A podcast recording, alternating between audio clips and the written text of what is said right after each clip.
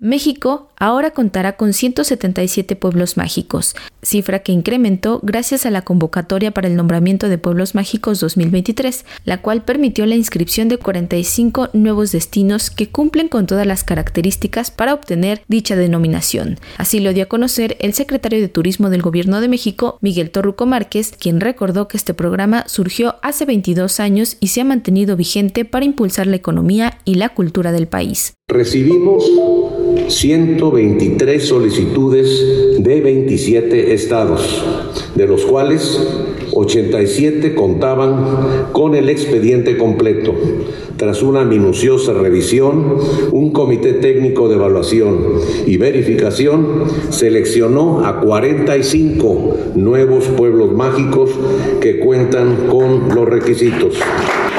es decir, el 37% de los propuestos. Ahora tenemos 177 pueblos mágicos, destinos que por sus características de naturaleza, vida comunitaria, costumbres y tradiciones son preferidos por visitantes nacionales y extranjeros de todo el mundo. El funcionario también refirió que Tema Capulín San Blas y Puerto Valleto, estos dos últimos ubicados en Nayarit, son pueblos que reciben el nombramiento por instrucción presidencial. En el primer paso, esto como parte del Plan de Desarrollo Integral de la localidad y como un proyecto de remodelación. Estos dos últimos destinos fueron remodelados por instrucción presidencial y ahora cuentan con calles, banquetas eh, renovadas, eh, muelles nuevos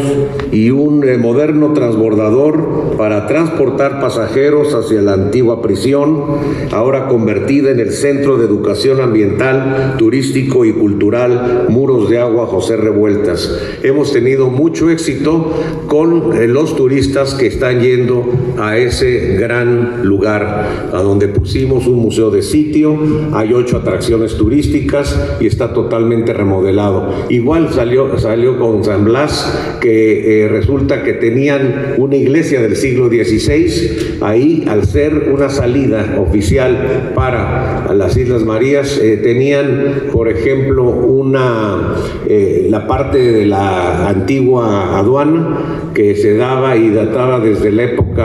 de la, del Galeón de Manila, ahora es el Museo de Sitio y se encuentra totalmente remodelado. De igual manera, indicó que se trabaja en conjunto con varias dependencias en la intervención y remodelación de los pueblos mágicos, incluido uno que se vio afectado por una presa. Finalmente, puntualizó que la marca Pueblos Mágicos implica un incremento anual del 8% del valor agregado censal bruto del destino acreedor del nombramiento, y México es un país que ofrece una gran variedad de destinos acordes al nuevo